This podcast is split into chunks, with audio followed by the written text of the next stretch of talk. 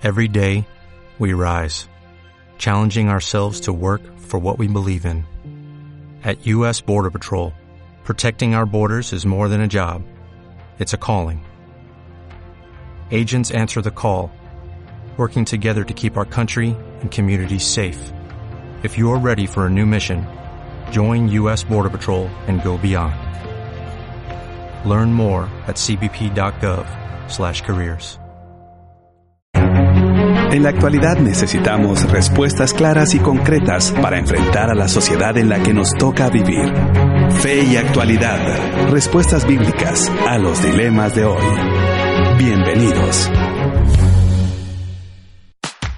Muy, pero muy buenas tardes, querida audiencia. Cuando son las 12 del mediodía, estamos contentísimos de poder compartir con ustedes a través de la 997 El Camino, contenido que transforma en su programa Fe y Actualidad. Un programa que pretende responder desde una perspectiva bíblica y teológica a los dilemas morales que nos plantea el escenario contemporáneo. Y hoy tenemos, sin duda alguna, un temazo porque hemos de concluir la serie del Sermón del Monte después de casi un año desarrollando esta temática temática y precisamente la serie le hemos titulado Sermón del Monte Dos Cimientos y ya hemos posteado la pregunta del día que esperamos ustedes puedan compartir junto con nosotros sus perspectivas y por supuesto la respuesta a la misma. La pregunta es, ¿cuál es la principal lección que ha dejado el estudio del Sermón del Monte para su vida? Te recordamos las vías de comunicación a través de mensaje de texto o nota de voz al 5895 57 78 o también nos puedes contactar por medio de la página de Facebook Fe y Actualidad FM. Quiero darle la cordial bienvenida a nuestros buenos amigos y panelistas del programa Fe y Actualidad, que el jueves pasado hicieron un excelente trabajo y yo ya puedo decir que ya no soy indispensable en este programa.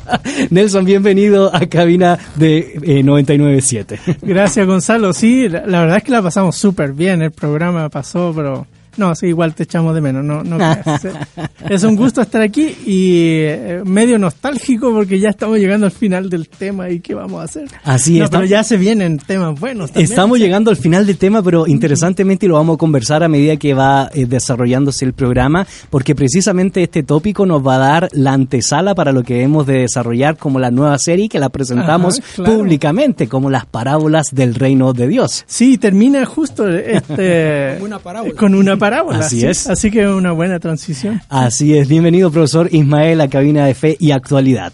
Gracias, Gonzalo. Nuevamente eh, estamos contentos de participar. Eh, ca casa casi llena. Así es. Eh, casi llena. Nuestro hermano Pablo Branch creo que es el único que no ha podido uh -huh. estar recientemente por estar fuera del país por un tiempo eh, más o menos largo, ¿no? Dice que se fue a los Estados Unidos para recordar su inglés porque ya se le estaba olvidando.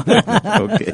Pero aparte de eso, es, es, bueno estar aquí con este grupo de, de, colegas. Creo que tenemos una buena interacción. Así eh, es. El compartimiento de un mismo espíritu que nos guía a eh, realmente rascar las escrituras y, y, no de una forma tradicional, diría yo, sino de una forma innovadora en la medida de lo posible, tratando de aplicar lo que hemos aprendido en cuanto a estudio y exégesis bíblica, pero también tomando en cuenta nuestro contexto. Y, creo que es importante que nuestra audiencia pueda precisamente captar la metodología que nosotros usamos para que les sirva de esa manera para acercarse al texto bíblico a las diferentes realidades del mundo contemporáneo desde una perspectiva teológica. Y don David, por supuesto, hoy terminamos algo que para nosotros ha sido un desafío y lo hemos mencionado en varios programas. Si el Sermón del Monte no nos afecta a nosotros aquí, que estamos en el micrófono, pues va a ser muy complejo que podamos tener cierta injerencia en nuestros oyentes y ha sido un gran desafío estudiar el Sermón del Monte y obviamente para usted, don David, que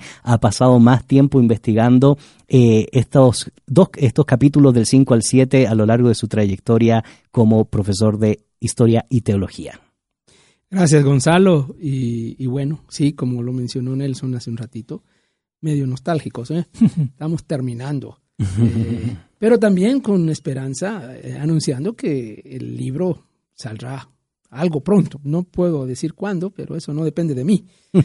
pero saldrá. Aunque después del programa o de, de, los programas sobre el Sermón del Monte, probablemente hay algunos ajustes que tendré que hacer yo al libro porque hemos aprendido cosas interesantes a lo largo de los programas. Así que, bueno. Ahora, en el mundo académico eso es inevitable, don David. Mejor publíquelo y ya después le va haciendo cambio porque si no, no se va a terminar nunca el trabajo, ¿verdad? ya, después puede hacer otras ediciones. De, tal vez aquí estaríamos hablando de que hemos hecho lo que llama en inglés peer review, ¿no? Así es, correcto. Así es, querida audiencia, te queremos animar entonces a que puedas participar junto con nosotros. Hemos posteado la pregunta del día que abarca indudablemente el capítulo capítulos 5, 6 y 7 que estaremos culminando hoy con el tema Los dos cimientos y te invitamos a que seas parte de esta comunidad virtual respondiendo a la pregunta ¿cuál es la principal lección que ha dejado el estudio del Sermón del Monte para su vida? Mientras se prepara con papel, lápiz, lapicero, está en su red social contestando a esta pregunta, le invitamos a escuchar Te Adoro de Bani Muñoz y ya retornamos aquí por la 997 El Camino, contenido que transforma.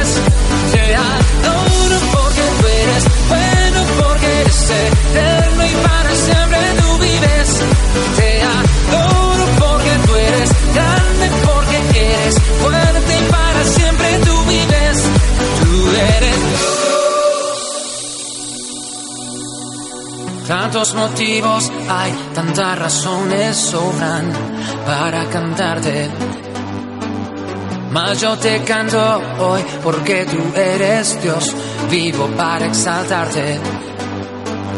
Tantos motivos hay, tantas razones sobran para cantarte.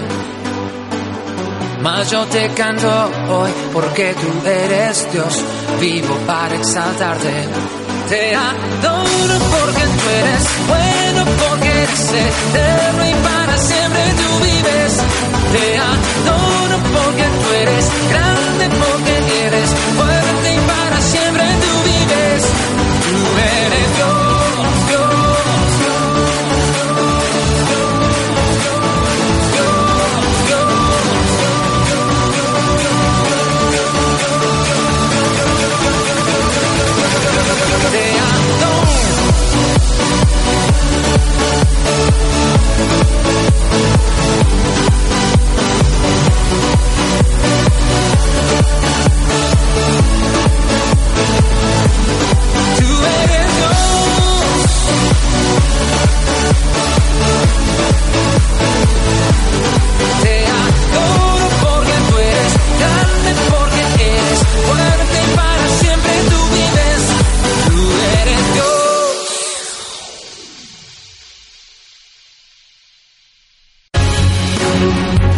En Facebook como facebook.com diagonal feyactualidad.fm.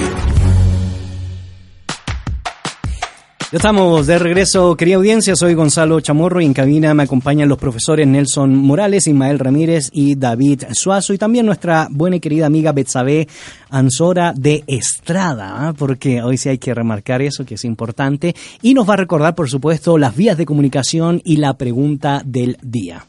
Muy buenas tardes. Les recordamos que la pregunta ya la tenemos posteada en nuestra página de Facebook de Fe y Actualidad FM, donde pueden comunicarse con nosotros y responder. ¿Cuál es la principal lección que ha dejado el estudio del Sermón del Monte para tu vida? También puede comunicarse con nosotros a, través de WhatsApp con el número 5895-5778. Y vamos a estar este, esperando sus comentarios para darle lectura. Ok, muchas gracias, Duetzabet. Indudablemente, Nelson, como lo hacemos cada programa que analizamos el Sermón del Monte, nos gustaría tener un breve panorama y, por supuesto, recordar dónde quedamos en la sección pasada a la luz del estudio del Sermón del Monte. Bueno, recordar que el sermón es el primero de los grandes discursos que aparecen en Mateo. En Mateo hay cinco grandes discursos y este es el primero. Eh, comienza en el capítulo 5. Jesús está sobre un monte, no sabemos exactamente qué monte, pero en alguno de los tantos montes ahí de, Palestina. Y junto a sus discípulos él comienza a, a plantearles algunas ideas de lo que para él era la justicia del reino de Dios. Él había anunciado que el reino había llegado y ahora en este sermón va a dedicarse él a explicar eh, las distintas aristas, eh, las implicaciones que tiene por todos lados el tema de la justicia del reino. Y eh, comienza con una introducción de, bienaventuranzas y desde ahí va hilvanando sus ideas, pasando por las cosas cotidianas, la, actitud o la posición de sal y luz de los creyentes discípulos del Señor ante el mundo, en la sociedad que nos toca vivir, pero también en las dinámicas eh, de adoración a Dios. Por eso va a, hablar de, la actitud correcta que hay que tener ante el diezmo, ante el ayuno, ante la eh, oración. Él, va a dar incluso un, eh, ejemplo de orar que tiene contenidos tremendos que vimos ahí en el capítulo 6 y en el capítulo 7 él hacia el final del discurso va planteando una realidad que no nos eh, permite hacerle el quite, decir, bueno, eh, lo pensaré más adelante. Él termina el sermón mostrando que hay dos caminos, hay dos puertas. Y ante esa reacción también vamos a encontrar dos tipos de personas. Eh, hay los verdaderos discípulos y, los falsos profetas, por ejemplo, y eh, los falsos discípulos también. Y ahí nos quedamos la semana pasada. Estuvimos hablando sobre los eh, falsos discípulos que dicen Señor, Señor y no hacen la voluntad de mi Padre, dice él. Y en el futuro llegará un momento en que esas personas que están hablando eh, en este momento, de decir Señor, Señor, le volverán con el cantito al Señor ahí. Pero Señor, Señor, si en tu nombre hicimos esto y aquello, y el Señor le dice, apartado de mí, hacedores de iniquidad. Y ahí nos quedamos, eh, conversando la semana pasada. Y sobre esa base, profesor Ismael, indudablemente lo que está en juego es el discípulo del Señor. ¿Quién es el discípulo del Señor? Los distintivos que se dan a lo largo del sermón de la montaña. Y precisamente eso nos escapa del tema que vamos a trabajar hoy, porque tiene que ver sobre los fundamentos en cuanto a la edificación de su fe, de su peregrinaje, de su discipulado. Y nos plantea precisamente dos cimientos, la roca y la arena. Ya estaremos analizando estos tópicos de lleno en el pasado sin embargo, como ya mencionaba Nelson, el tema del discipulado está en cuestión y el Señor Jesucristo aquí es muy radical. O eres o no eres. Claro, definitivamente, aunque el término discípulo no está en esta sección directamente, ¿no? Eh, ni se elabora de esa manera. Jesucristo a lo largo de todo el sermón está estableciendo las bases eh, para aquel que va a entrar al reino, si quisiéramos ponerlo de esta manera. Eh, y el verdadero discípulo eh, es aquel que aprende de Jesús los elementos necesarios, particularmente en el Sermón del Monte, la práctica de la justicia tal como él ha planteado, no una justicia meramente externa como la justicia de los fariseos o una justicia eh, religiosa, sino una justicia transformadora que viene desde dentro de la persona y manifiesta un cambio total de actitud en un seguimiento eh, para llegar a ser semejante al Padre. Y si vemos hacia el, finales del capítulo 5, eh, donde el Señor Jesucristo dice que seamos perfectos, así como nuestro Padre que está en los cielos es perfecto, vemos el tema del discipulado de una forma eh, incluida ahí porque está el tema de la imitación. Correcto. Y, el verdadero discipulado es el, se enfoca en imitar adecuadamente al, maestro, aquel que se está colocando de ejemplo. La enseñanza de Jesucristo entonces eh, refleja quién Él es, eh, su forma de pensar y también refleja el papel que está haciendo él como, como el Mesías, como el Cristo, estableciendo las bases para el reino que él, del cual él es el rey, está anunciando y abriendo la, el, el ofrecimiento a todos los que quieren ser parte de ese reino, siempre y cuando sigan los principios. Eh, el tema del reino se mira también, por ejemplo, el último versículo del capítulo 6 es muy claro, no solamente cuando comienza en la oración modelo del Padre Nuestro pidiendo que venga el reino, sino también al final de, del capítulo 6 dice que debemos buscar primeramente el reino de Dios y su justicia y todas estas cosas van a ser añadidas. Ahí está el tema. Y viene a plantear esta última sección del capítulo 7 ese, esa decisión que se debe tomar. Correcto, que está muy eh, abocada a lo que en el Antiguo Testamento marca eh, la teología de los dos caminos, eh, la literatura sapiencial. Ya estaremos dialogando de eso. Sin embargo, don David, una de las cosas que nos debe llamar la atención y debemos recordar es que el primer día que iniciamos esta serie, a partir del capítulo 5, verso 1, donde comenzábamos a comentar las bienaventuranzas, Usted hizo una mención muy, importante a partir del capítulo 4, verso 17, donde las palabras del Señor Jesucristo son, arrepentidos, el reino de los cielos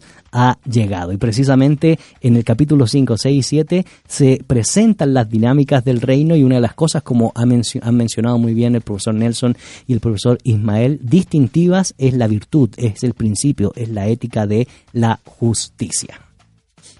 Sí, claro. Jesús lo dijo antes del Sermón del Monte, dijo que el reino ya ha llegado, se ha acercado exactamente, y, hay por lo menos dos maneras de ver esa cercanía, esa presencia del reino. Uno es la persona misma de Jesús. él personifica el reino, pero la otra es lo que el Sermón del Monte nos dice. La otra manera de ver la presencia del reino aquí es porque hay unos valores, hay unos principios, hay una justicia que los engloba todos, que es la que identifica el reino. El reino está aquí porque Jesús nos está enseñando la justicia del reino y los discípulos de Jesús al, al obedecer lo que Jesús enseña, que este es el, final del sermón, va por ese lado, eh, entonces eh, estaremos haciendo más visible, más evidente ese reino que ya llegó. Correcto. Y en ese sentido, Nelson, esto nos conecta, como ya había mencionado, un poco con el tema de la teología de los dos caminos, la literatura sapiencial, las clásicas cosmovisiones de la literatura del antiguo Medio Oriente y, por supuesto, la literatura intertestamentaria sobre la dinámica del bien y del mal, de seguir lo correcto, de fundamentar ya sea la fe, los principios, la moral, la cultura, en aspectos que van en contra de aquello que destruye precisamente la cultura en este plano, por supuesto, religioso. Es decir, no nos podemos escapar de todo este trasfondo veterotestamentario porque está presente en los textos que hemos de analizar esta concepción de la dinámica de los dos caminos.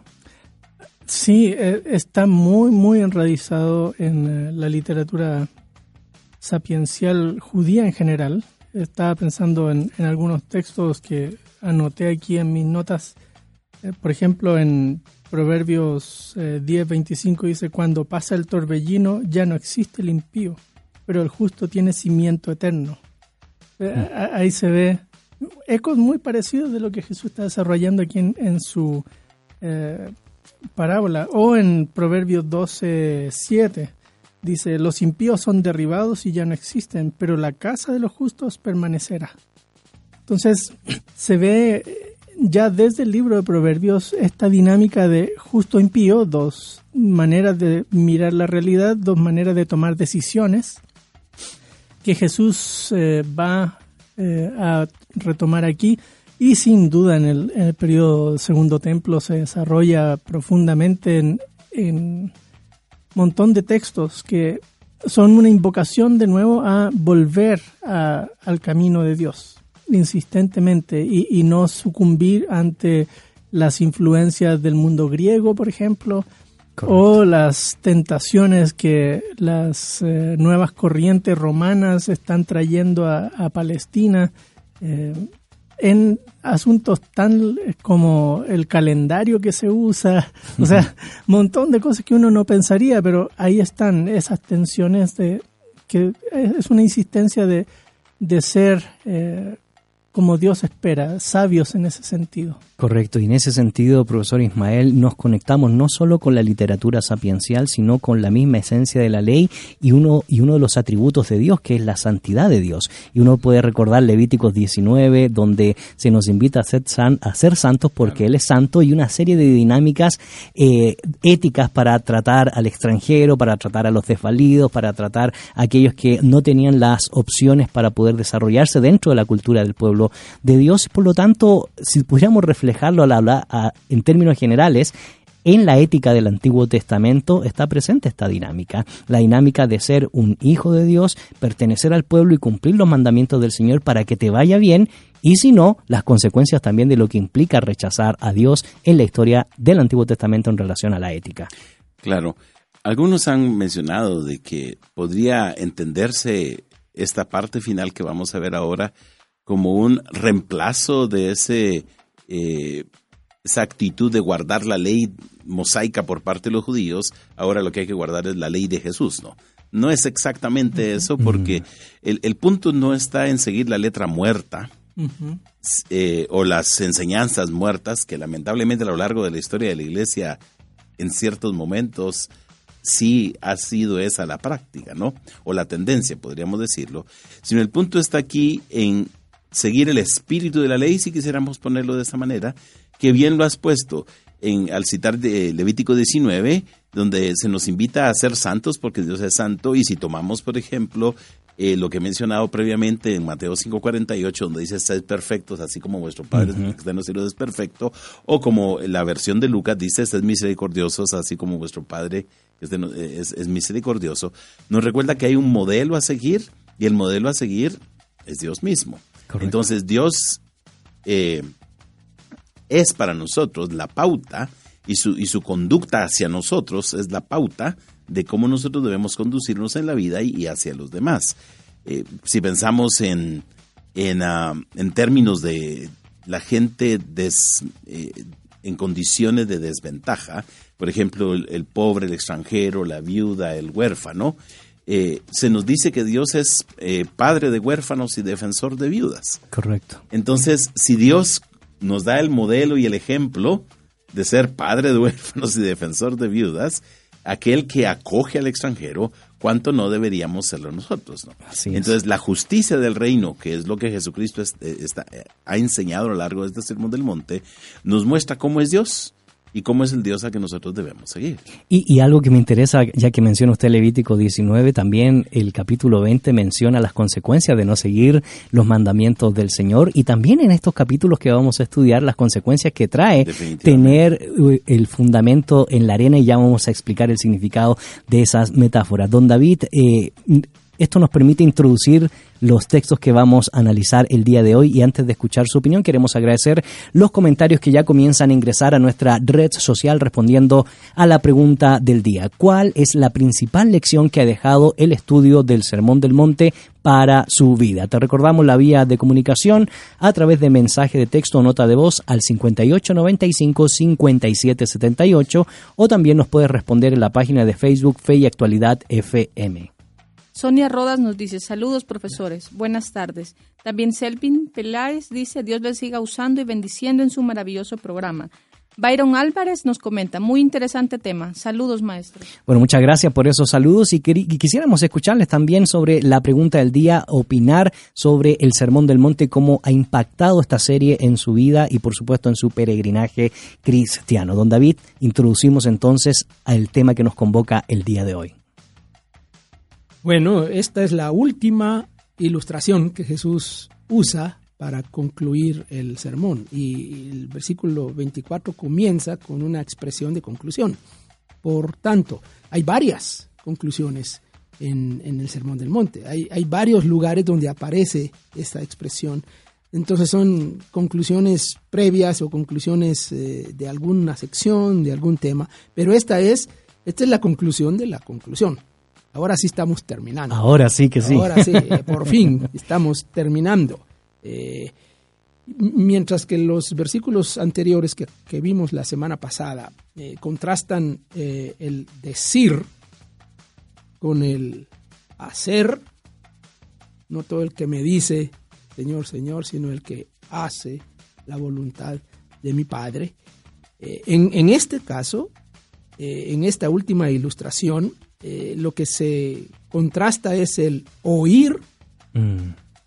con el hacer de nuevo. Entonces tenemos que concluir la conclusión de que al fin y al cabo lo que dijimos la semana pasada, la, obediencia está al fondo de todo. Correcto. Jesús está concluyendo con el tema de la obediencia. La obediencia es la clave, la clave para identificar al discípulo auténtico. Eh, en todo caso, hacer es sinónimo de obedecer, porque es lo que Jesús está presentando ahí. Eh, concretamente, lo que Jesús está enseñando aquí en el Sermón del Monte. Eh, esta ilustración última tiene, una, tiene forma de parábola.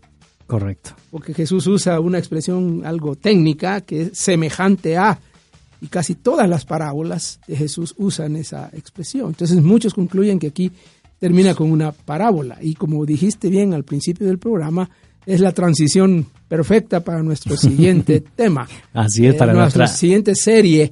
Este, el sermón concluye con una, para, una mini parábola eh, pequeñita que, que, está ilustrando prácticamente todo lo que ha enseñado Jesús. Y ahí es donde, por eso al final, final, final, la gente dice que se admiraba Así es. de la enseñanza, porque no enseñaba como los escribas, y fariseos.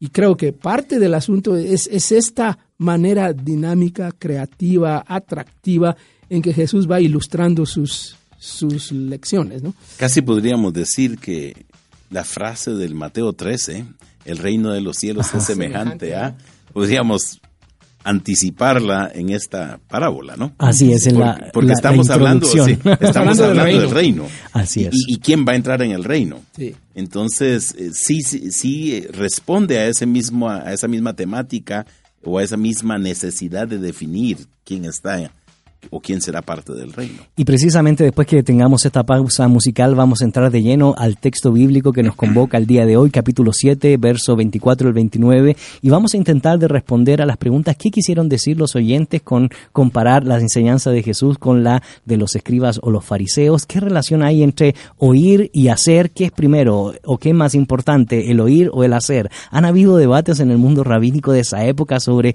esas dinámicas, pues no te pierdas entonces entonces eh, el programa Fe y Actualidad y te recordamos que seas parte de este programa y de nuestra comunidad virtual respondiendo a la pregunta del día. ¿Cuál es la principal lección que les ha dejado el estudio del Sermón del Monte? 5895-5778. Te invitamos a que escuches No hay distancia de Marcela Gándara y ya retornamos aquí por la 997 El Camino, contenido que transforma.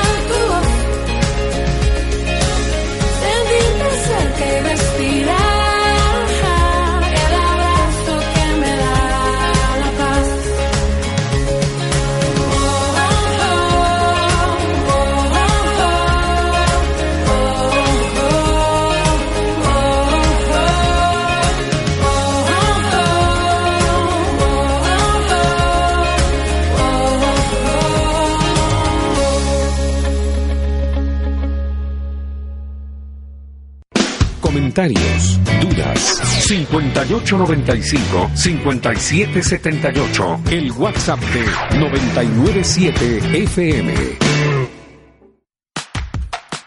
Ya estamos de regreso, querida audiencia. Soy Gonzalo Chamorro y en cabina me acompañan los profesores Nelson Morales, Ismael Ramírez y David eh, Suazo. Y por supuesto, como dije al inicio de este programa, los futuros locutores de fe y actualidad, ya que me han desplazado. No, son broma.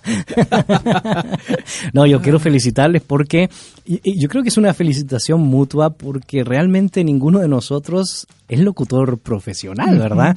Hemos ido aprendiendo en la marcha y esperamos que nos tengan paciencia, querida audiencia, de eh, cómo hemos ido desarrollando esta dinámica, porque eh, tampoco es fácil pasar de la cátedra o del aula a los micrófonos de radio porque la dinámica mm. es diferente. Así que hemos intentado no perder la profundidad, pero tampoco ser tan técnicamente complejos como a veces somos en el aula, pues solo para molestar a los estudiantes, don David.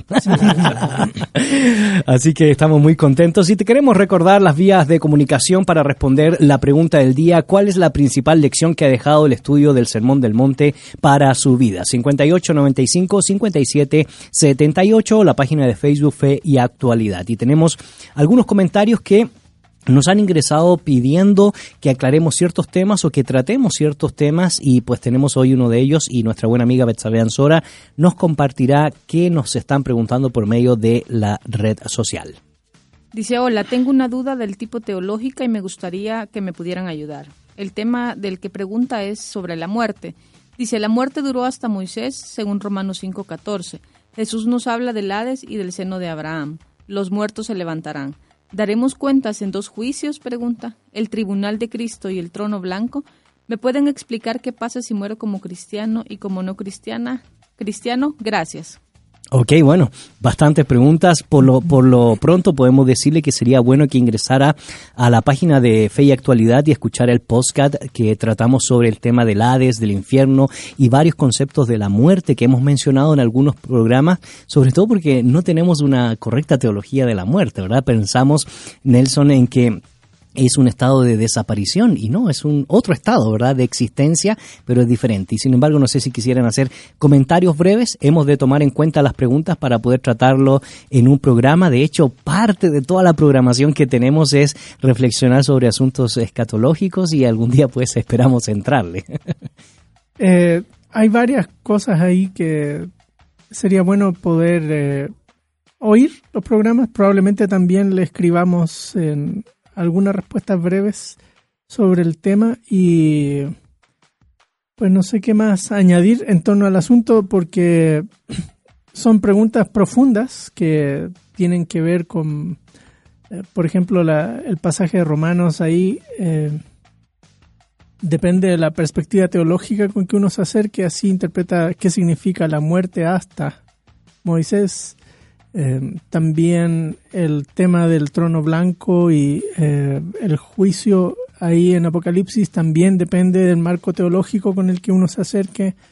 El tribunal de Cristo también es, eh, si bien Pablo lo menciona en, en, Corintios y pareciera mencionarlo implícitamente en otra de sus cartas, ninguno de los autores del Nuevo Testamento restantes mencionan algo parecido, salvo Juan en este trono blanco. Por eso algunas personas piensan que está hablando del mismo evento, otros piensan que no, que son dos eventos distintos y en ese caso los cristianos serían juzgados en el, en el eh, tribunal de Cristo, que es un tribunal de premiación, no de castigo, y el trono blanco sería un juicio para los no creyentes. Bueno, quizás podríamos tratarlo dentro de la serie de pasajes difíciles o temas complejos eh, de, la teología histórica y la teología bíblica, pensando en los diferentes sistemas que se han acercado a interpretar este pasaje. Así que muchas gracias por la pregunta. No vamos a responderla 100% en este programa porque estamos tratando el tema del sermón de la montaña, intentando concluir el, sermón del monte.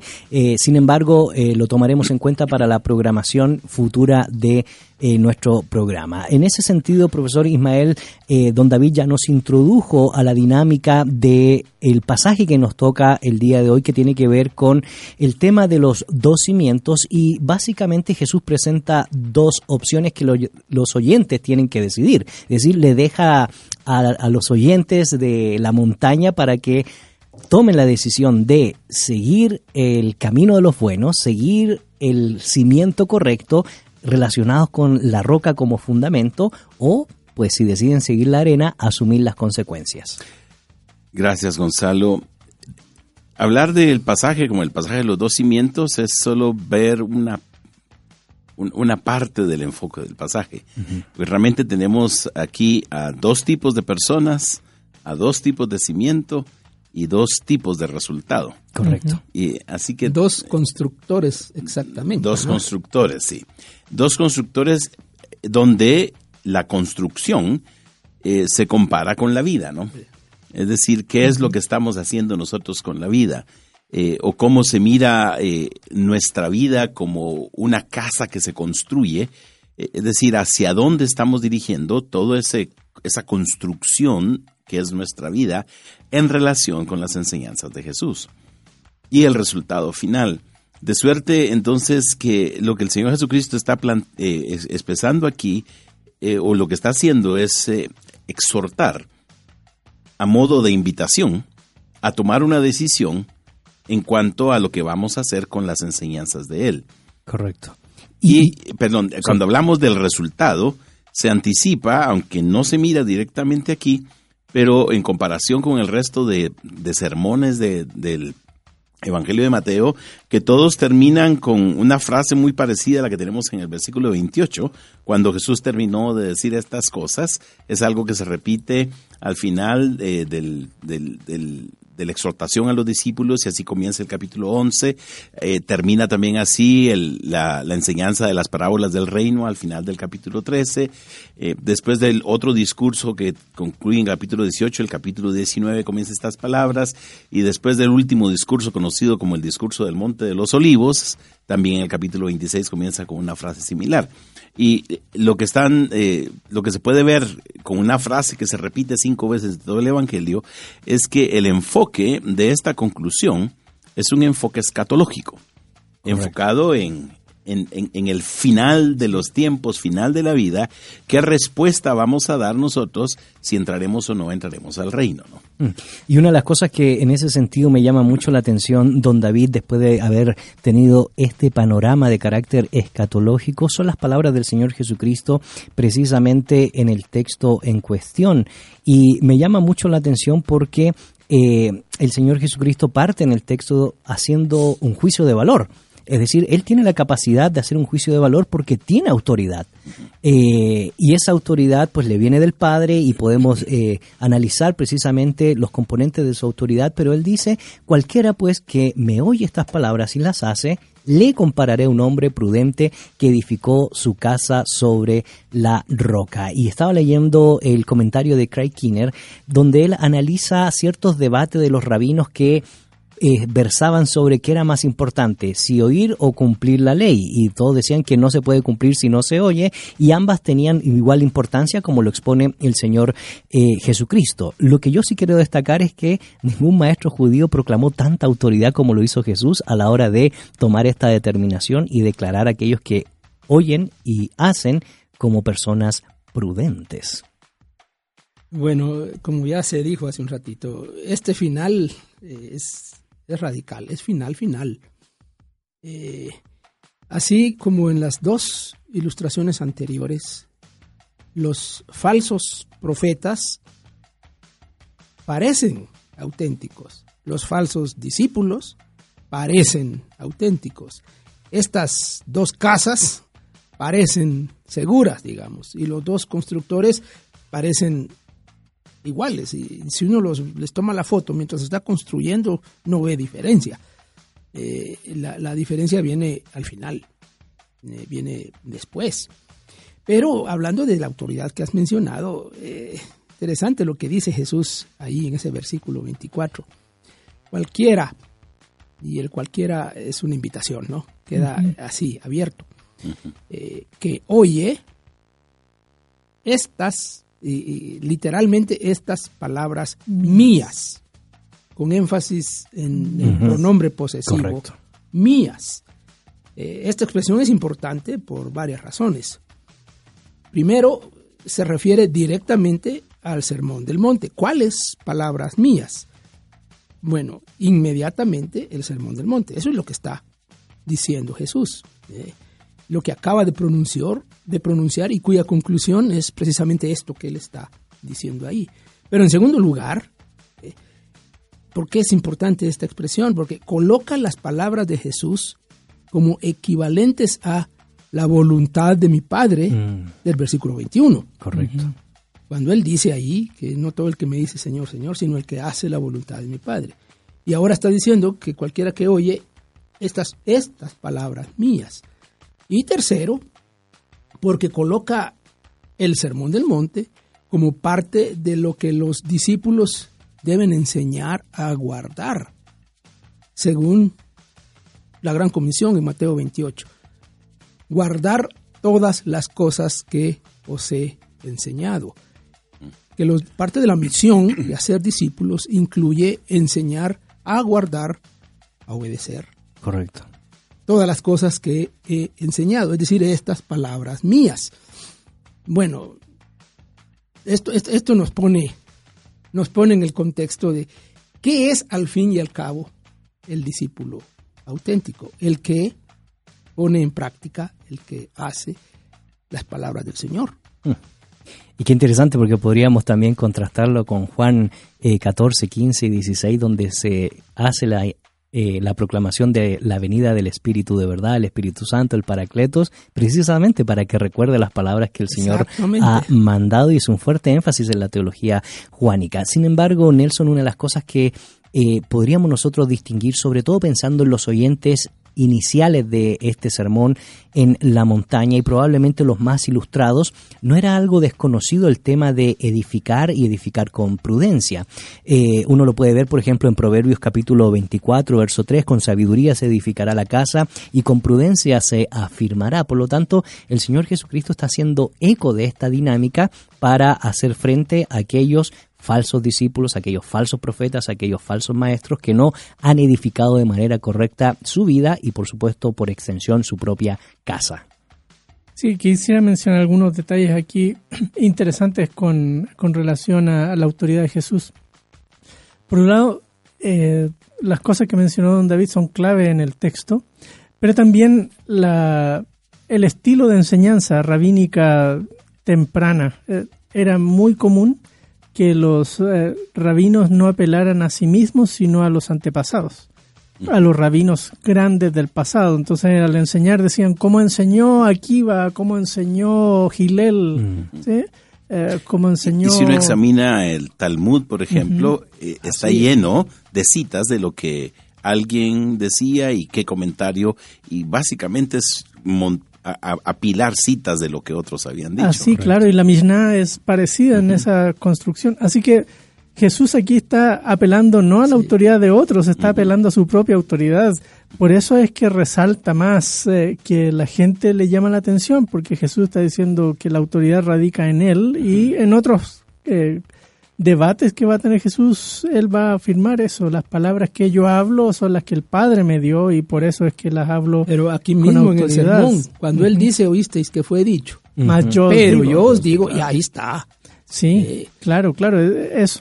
Y lo otro, la cuestión que mencionaste tú de la casa, eh, una casa de- del primer siglo típica sería una casa de, de piedras ar- armadas eh, eh, sin un suelo como nosotros, que se construye una fundación de, de cemento anclada y qué sé yo. Eh, en esa época todavía no se desarrollaba esa tec- tecnología, eh, lo que se hacía era en, en un lugar más o menos plano, se construía las paredes de, de tierra, de cómo se llama? de piedras y, y luego vendría algún techo eh, provisional de madera que servía como piso y sobre ese piso se ponían las cosas del hogar como una especie de piso y medio donde la parte de abajo serviría para hospedar a los ganados y la parte alta donde vivirían las personas. Pero nos pasa lo mismo hoy. Imagínense Jesús eh, si estuviera enseñando en Guatemala esta parábola, él diría, eh, eh, es como el sabio que edificó su casa en la cima del cerro y no en la ladera del barranco. Correcto. ¿sí? Esa es una Ah, buena es porque O cerca de una falla geológica. Así es. Claro, porque la, la idea de construir sobre arena es o en la ladera de un cerro o en la cercanía de un río.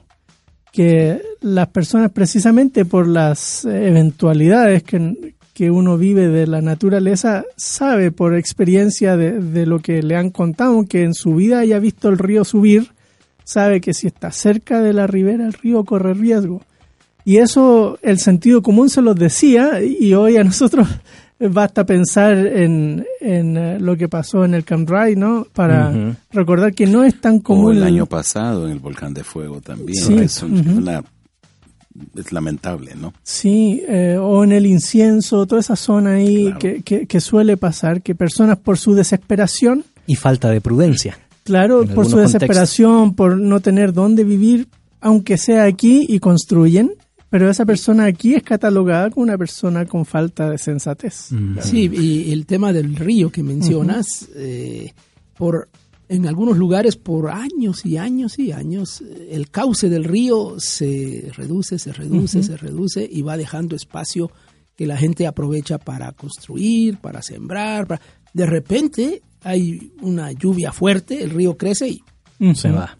Y en, la bueno. en la geografía y climatología del, de Palestina, lo que mencionabas de los cauces secos es muy común. Incluso existe un término originario del árabe para describir estos cauces secos, que es el término wadi, que se utiliza con frecuencia para hacer referencia a lo que en algunas de de nuestras Biblias se menciona como el arroyo. Quizá un pasaje que, eh, de un texto de, de los Salmos podría ilustrarnos este concepto porque se utiliza de una forma, diríamos, eh, anticipada para hablar de- del retorno del pueblo de Israel del cautiverio. Eh, permítame, estoy... Creo que equivoqué el salmo que estaba tratando de, de buscar. Eh, es el salmo que es el, perdón, ya, ya me acordé cuál estaba buscando el- el salmo equivocado. Eh, el Salmo 126 dice, cuando el Señor hizo volver a Sion o haga volver a Sion de los cautivos, nos, pareci- nos parecía estar soñando. Nuestra boca se llenó de ríos, eh, de risas, nuestra lengua de canciones jubilosas, hasta los otros decían, el Señor ha hecho grandes cosas por ellos, y el Señor ha hecho grandes cosas por nosotros, eso nos llena de alegría. Y luego dice el versículo 4, ahora Señor, haz volver a nuestros cautivos como haces volver los arroyos del desierto. Esos arroyos del desierto eh, vienen a ser como una ilustración de los cautivos que han de volver. Porque la idea es que mientras es época seca no se ve agua, pero está el lecho del río marcado ahí. Correcto. Pero cuando viene la lluvia, entonces viene a torrentes y esos arroyos del desierto Se llenan, se llenan de agua. Y algunos han sugerido que probablemente esa es la ilustración que tenemos aquí en el pasaje de ¿Y qué Mateo hace el Señor. Jesucristo? Queremos agradecer los comentarios que siguen entrando a nuestra red social respondiendo a la pregunta del día. ¿Cuál es la principal lección que le ha dejado el estudio del Sermón del Monte? Te recordamos las vías de comunicación al WhatsApp, una nota de voz, un mensaje de texto 5895-5778 o puedes responder a la pregunta en la página de Facebook de Fe y Actualidad FM. Tenemos un mensaje en WhatsApp de Fernando Ab, quien dice, la mayor enseñanza que me deja el Sermón del Monte es hacer la diferencia ante una sociedad que carece de valores y principios. Ya que vimos muchos tópicos, los aproveché para que de esa manera pueda ver la vida desde una perspectiva diferente. Y qué mejor que hacerlo bajo pautas bíblicas. Qué bien. Muchas gracias. También Julio Escobar dice, excelente tema, aprendiendo desde Virginia. E Israel Tian también manda saludos diciendo interesante tema desde Tecpan. Bueno, muchas gracias. Estamos Ah. internacionales hoy y también pues de otras eh, regiones La y República de departamentos. Tecpan. Exactamente, departamentos de eh, Guatemala. Y en este contexto, don David, antes de tener nuestro espacio de las noticias eh, positivas, eh, el tema de fundar sobre la roca ha generado bastantes himnos, coros a lo largo de la tradición cristiana porque es un llamado para el discípulo, es un llamado para el seguidor de Jesús eh, fundamentar su fe y pareciera que también bueno, no pareciera, sino también fundamentar sobre lo que usted ya había mencionado, las palabras que Jesús nos ha mencionado, nos ha expresado y nos ha enseñado. Un himno antiguo dice, cuán firme cimiento. Eh, Has dado la fe. has dado la fe. Y, y, este, eh, eh, refleja eh, la idea de que el cimiento es, es la palabra de Dios. Y este pasaje también puede indicar eso, que Jesús está hablando de estas palabras mías y luego habla del tema del cimiento. Sin embargo, identificar el cimiento simplemente con las escrituras puede llevarnos a, a un error, digo yo, muy común entre los evangélicos tradicionales.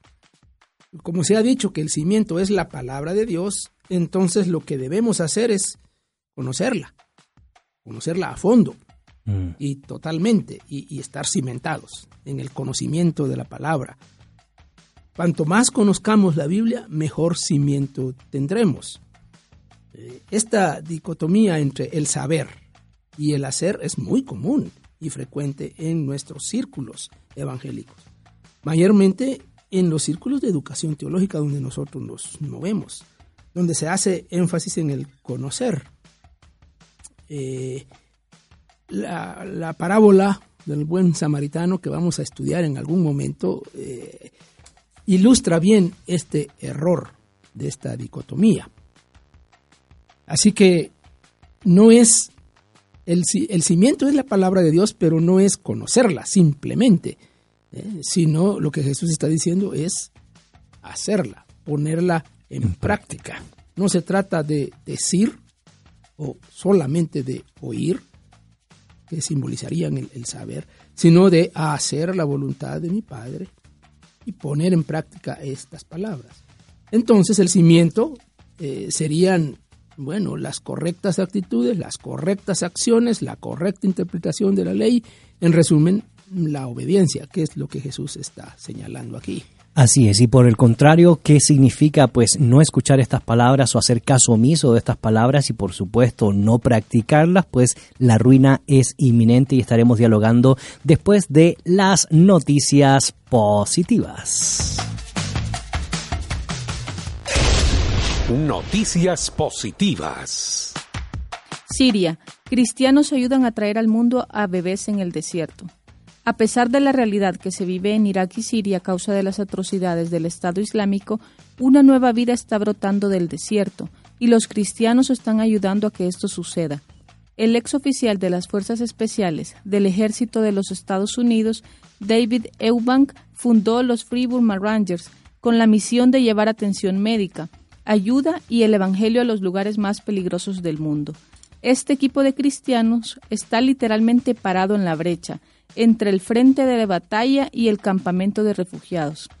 Estamos brindando atención médica, mantas, alimentos y agua en un sitio de recolección, donde más de 3.000 personas esperan hoy, dijo Eubank en un comunicado el sábado. Además, refirió, ayer nuestros médicos ayudaron a dar a luz a dos bebés y ayudaron en dos partos más. Sentimos que Jesús nos tiene aquí para compartir su amor y que necesitamos la oración para hacerlo mejor. En España, propone una gran marea contra la ideología de género. La plataforma Con mis hijos no te metas España está preparando una campaña de visibiliz- visibilización en redes sociales. El movimiento español de Con mis hijos no te metas se define como un movimiento cívico abierto a todas las personas que compartan los valores básicos comunes de defensa de la vida, familia y la libertad de conciencia, aplicados a la responsabilidad irrenunciable de los padres para educar a sus hijos en los valores que crean convenientes. Además, hacen un llamado a la oración por un país pro vida y pro familia, por gobernantes pro vida y pro familia, por la caída del gigante de la ideología de género. Y estas fueron las noticias positivas.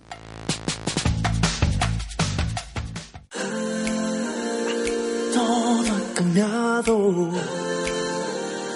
Ahora que estoy junto a ti, estoy convencido que solo tú me haces feliz. Todo es distinto.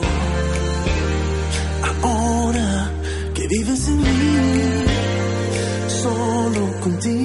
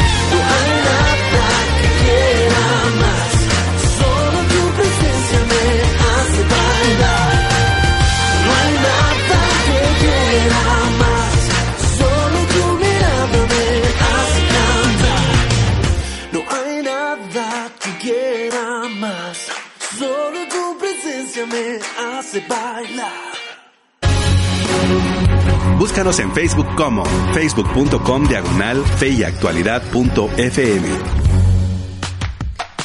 Bueno, querida audiencia, aquí entre en el lapso de las noticias positivas y eh, la alabanza de Twice Asombro, estábamos discutiendo sobre los pasajes del arroyo, ¿verdad? y la- las implicaciones que tiene eh, en el mensaje del Sermón del Monte del Señor Jesucristo. Queremos agradecer, por supuesto, a nuestro buen amigo Jefferson en los controles, que nos bendice jueves tras jueves, y queremos también aprovechar este día para desearle un feliz y bendecido cumpleaños. El día de ayer, nuestro buen amigo Amir Tejada, de producción, del área de producción del programa Fe y Actualidad, pues cumplió ¡tit!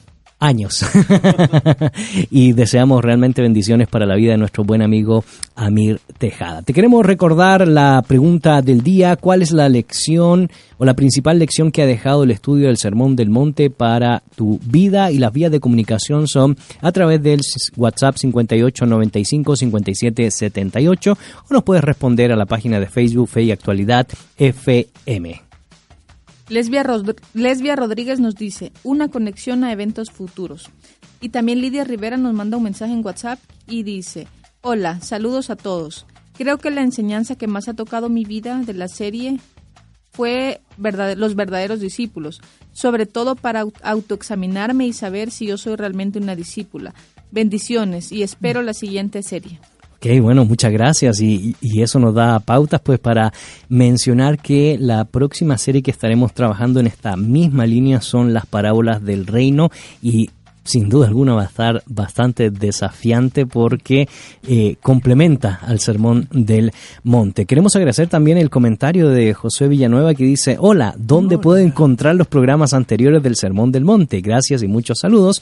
Pues querido Josué, los puedes encontrar en esta misma página donde has escrito. Ahí están tanto los videos como los podcasts donde tú puedes descargar el material y pues unificar todo el comentario que hemos hecho desde el capítulo 5 hasta el capítulo 7, los versículos que estamos analizando el día de hoy. Así que no solo para ti, sino también para toda nuestra audiencia, usted puede recopilar todo ese material y formar pues un estudio bíblico y utilizarlo, ¿verdad? Para seguir Claro, aprendiendo claro, y reflexionando, ¿verdad? Que creo que es una buena oportunidad. Y si lo junta a todos, pues ahí nos lo manda, ¿verdad? Para... En iVoox en iVoox, exactamente. También. Está todo ese tipo de material. Nelson, terminamos con el planteamiento de lo que eh, implica esta sección de los dos cimientos. Hemos mencionado la relevancia que tiene ese oír y hacer las palabras que el Señor Jesucristo nos ha expresado a través del sermón del monte y la consecuencia que tiene precisamente ser una persona prudente, una persona que edifica sobre un fundamento sólido. Pero también hicimos la mención de lo que implica desechar estas palabras. Está, por supuesto, eh, ese valor de esa, esa práctica de la soberbia y desechar el mensaje del Señor Jesucristo y las consecuencias también son eh, complejas según el pasaje. recordaba en, eh, que fue una discusión de los reformadores al hablar de este texto, de la cuestión de gracia obras, como eh, la, la fe sería el, el, el sabio aquí y las obras sería el, el necio. Pero precisamente lo opuesto que está diciendo Jesús. Jesús está diciendo que el que oye y hace, eh, no solo el que oye. eh, así que hacer es importante, obras, hacer. Y de hecho son eh, la base sobre la cual el Señor juzga, en este caso, las tormentas que vienen sobre el individuo. ¿Cómo reacciona la persona ante esas circunstancias? Va mostrando si tiene el, el cimiento correcto o no. Eh, desde Agustín se entendía esta idea de, de la, de la lluvia que viene sobre las personas como las pruebas, la- las dificultades de la vida cotidiana. Pero el pasaje, como ya lo hemos mencionado, pareciera apuntar a la cuestión al final de los tiempos de la evaluación del Señor, que está en conexión con los versículos anteriores. Él había dicho, eh, En aquel día. ¿no? en aquel día me dirán, Señor, Señor. Y, y la base sobre la cual él decide no es que hacían iniquidad. Eh, o en los versículos anteriores todavía, eh, el que caminó por el camino ancho. El árbol cortado. Eh, ajá, sí. El, eh, por los frutos del árbol que, que dieron evidencia de quién realmente la persona era. Así que Jesús pareciera estar apuntando en esa dirección eh, hacia el futuro de los tiempos. Como eh, hoy yo puedo autoengañarme, pero habrá un momento en que no podré engañarme. Eh, el evaluador no seré yo mismo, será el Señor. Sí. Así es. Y una de las cosas que me llama la atención, profesor Ismael, es que una vez que Jesús termina esta dinámica de poder analizar el tema de los dos cimientos, eh, llama mucho la atención de que el texto coloca que la gente que seguía a Jesús se admiraba de su enseñanza, o también podríamos decir, estaban atónitos eh, por lo Claro, que él claro. eh, enseñaba, no se sentían abrumados por precisamente eh, enseñar con esta autoridad que hemos mencionado a lo largo del programa del día de hoy. Seguramente por la costumbre, como mencionó previamente Nelson, de los maestros de hacer una cita constante de los padres o, o de los maestros anteriores, eh, la gente lo tomaba como simple repetición, cualquier enseñanza rabínica. Correcto. Eh, es como que si dijéramos nosotros vamos a lo mismo, ¿no? Vamos al culto de la iglesia a escuchar el mismo sermón o el, o el mismo tipo de enfoque, estamos acostumbrados al mismo acercamiento.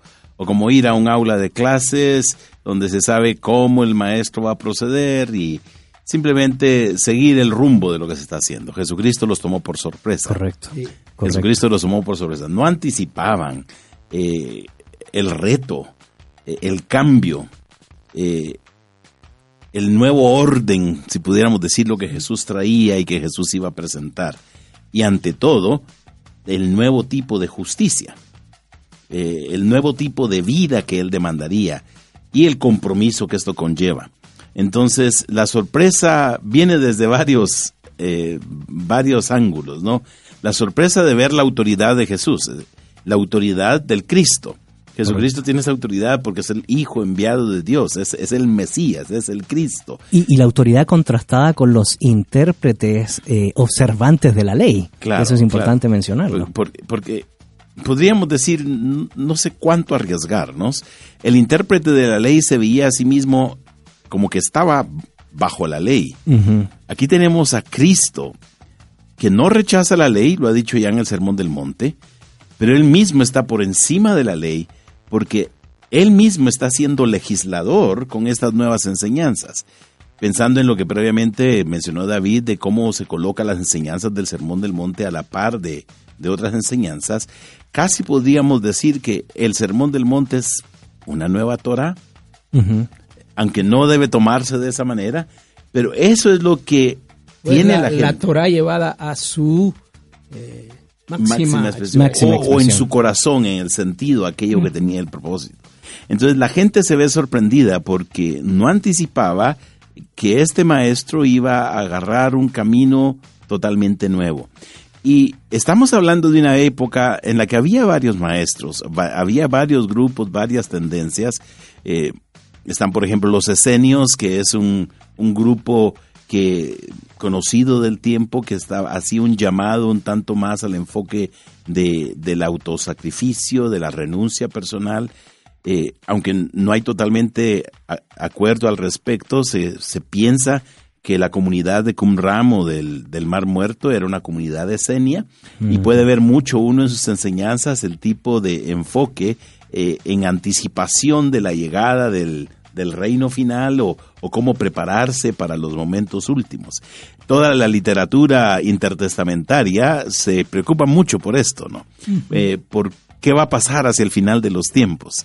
Y, y hay mucho en relación con el carácter de aquellos que van a ser parte de- del, del reino. Correcto. Que no es una enseñanza innovadora completamente en el sentido que hable, pero diferente por la es. autoridad que tiene. Y, y esa autoridad, don David, va de la mano porque eh, la mayoría de sus oyentes que se sentían atónitos o abrumados, eh, era porque la justicia que ellos conocían o la que se les había enseñado no les era suficiente para entrar al reino de los cielos. Y Jesús comienza a clarificarle una dinámica que no estaba presente en el discurso de los maestros de la ley de la época y lo menciono porque el tema, uno de los temas distintivos es la justicia del reino en estos capítulos que hemos analizado en esta serie.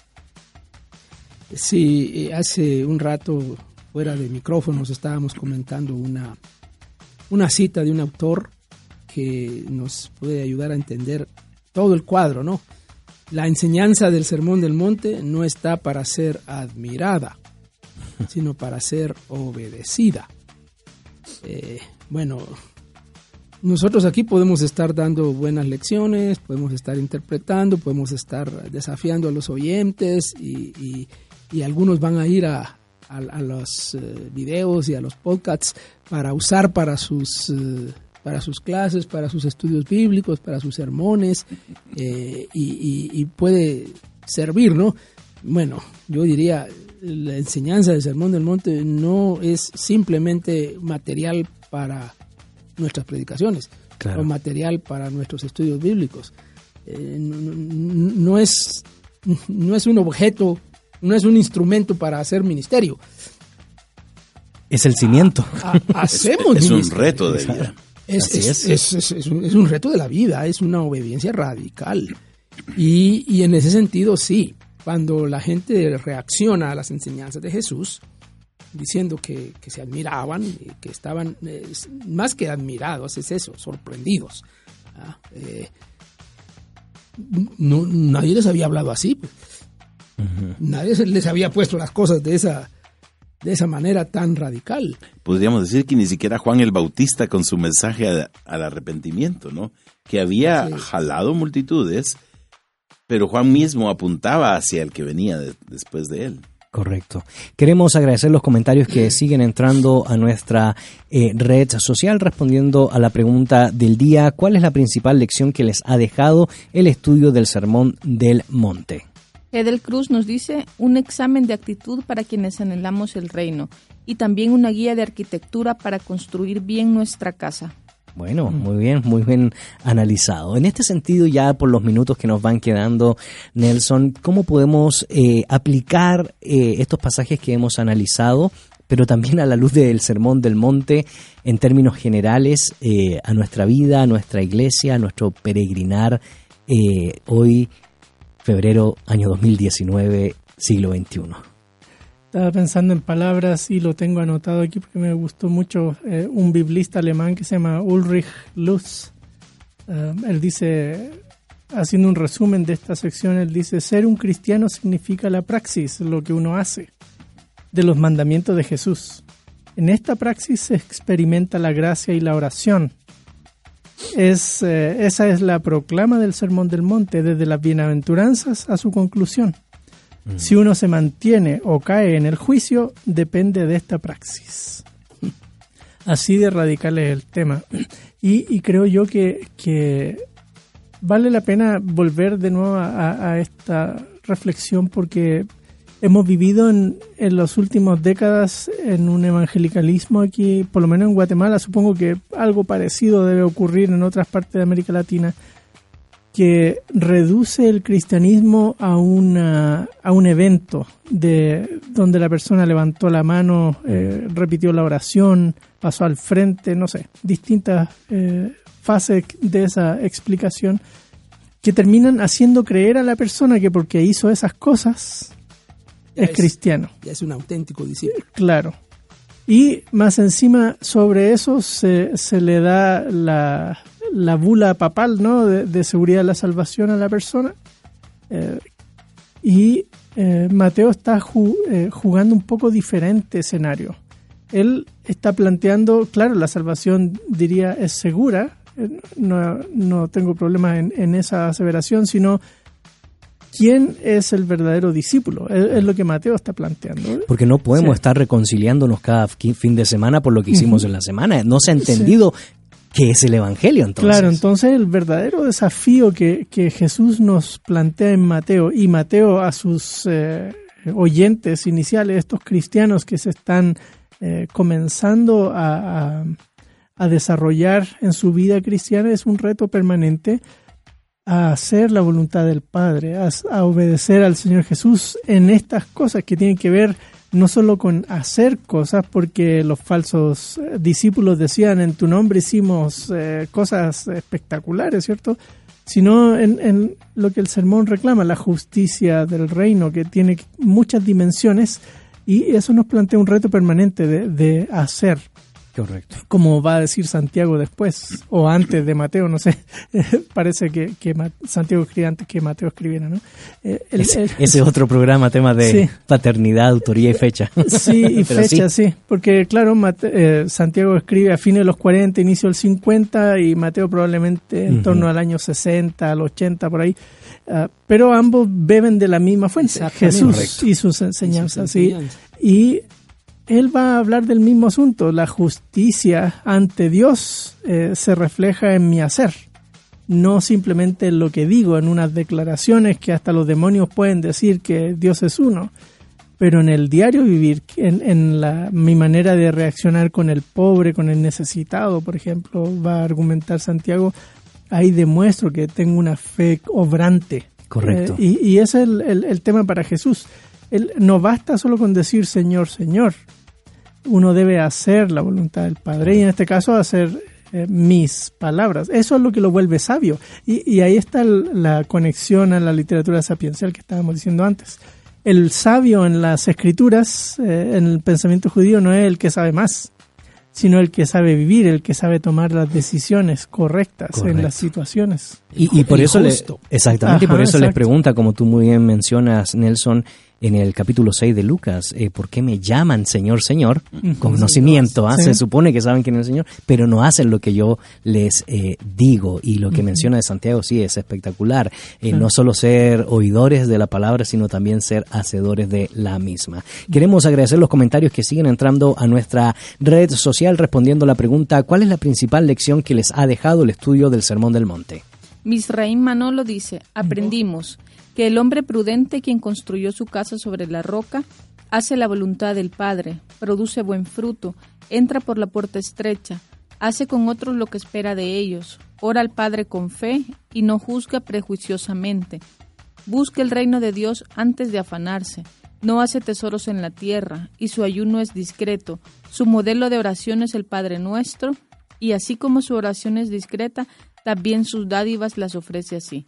Por último, el hombre prudente ama a su enemigo, no es vengativo, no jura por Dios, se guarda de la más sigilosa codicia, no pleitea vagamente con su hermano, porque desea cumplir hasta el más pequeño detalle de la ley, para ser grande en el reino de los cielos. Por esta razón, Jesús dice que el hombre prudente es luz y sal, y bienaventurado delante de Dios y los hombres. Qué buen resumen, ¿verdad? Qué resumen, qué resumen. Así es, a ver si lo, lo cuando haga su próxima edición, don David pues cita a Misraín, ¿verdad? En su libro. Sí, buenísimo, Sí, Misraín, sí. gracias. Gracias por esa eh, excelente eh, eh, síntesis, ¿verdad? De lo que hemos venido desarrollando. Y tenemos más comentarios que siguen entrando a nuestras diferentes vías de comunicación, tanto al WhatsApp 5895-5778, como también a nuestra página de Facebook Fe y Actualidad FM. Nos dice alguien, buenas tardes, Dios les bendiga. El mensaje que ustedes transmiten es una bendición en mi vida. Me encanta escucharlos y Mm. también me gustaría asistir también a una iglesia, pero no sé en qué punto están aquí en la capital. Doy gracias a Dios por sus programas. Bueno, quizás nos pone un mensajito por inbox para saber dónde usted vive y quizás podríamos recomendarle alguna congregación que le pueda quedar cerca de las que nosotros eh, conocemos y producción pues se va a poner en contacto eh, con usted, así que muchas gracias por su mensaje. Profesor Ismael, eh, desafíos finales a la luz de eh, el tema que hemos tratado el día de hoy, dos cimientos, pero también a la luz del contexto general del Sermón del Monte. Definitivamente no podemos dar las cosas por sentado en la vida a menos que nuestra conducta refleje lo que realmente somos. Se ha hablado mucho del concepto de la gracia barata en, la predicación del Evangelio, eh, en el sentido de que si tú crees en Cristo tienes salvación eterna, no debes preocuparte qué pase después, porque realmente el verdadero discípulo no es el que levantó la mano, el verdadero discípulo es el que tiene una vida transformada sobre la base de la fe que puso en el Señor Jesús. Eh, es una fe que transforma, una fe que se manifiesta en obras, eh, mencionando lo que se ha dicho de Santiago.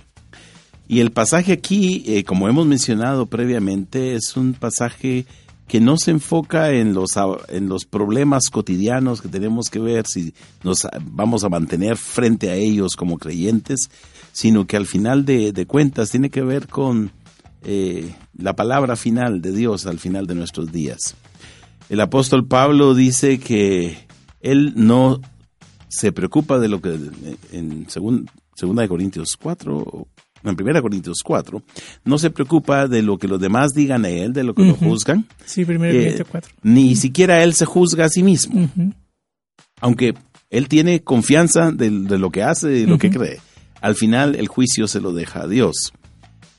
Creo que sería algo recomendable, pero eso no significa, bueno, hay que Dios decida, sino que eh, eh, preocuparnos en ver cómo va nuestra vida, pero sin el afán de estar, ¿será que voy a ser salvo o que no voy a ser salvo? Claro, eso es distinto. Eh, sí. Sino con la garantía de que si uno en el conocimiento y el entendimiento que tiene de la palabra de Dios vive de acuerdo a ella, pues dejar que eh, el- el- la decisión final a Dios sin importar que los demás digan tú sí y tú no.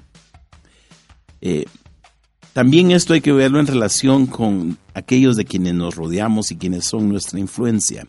El Señor Jesucristo, su autoridad contrasta con los maestros eh, de la ley, quienes posiblemente podríamos eh, de alguna forma vincularlos con los falsos profetas o no.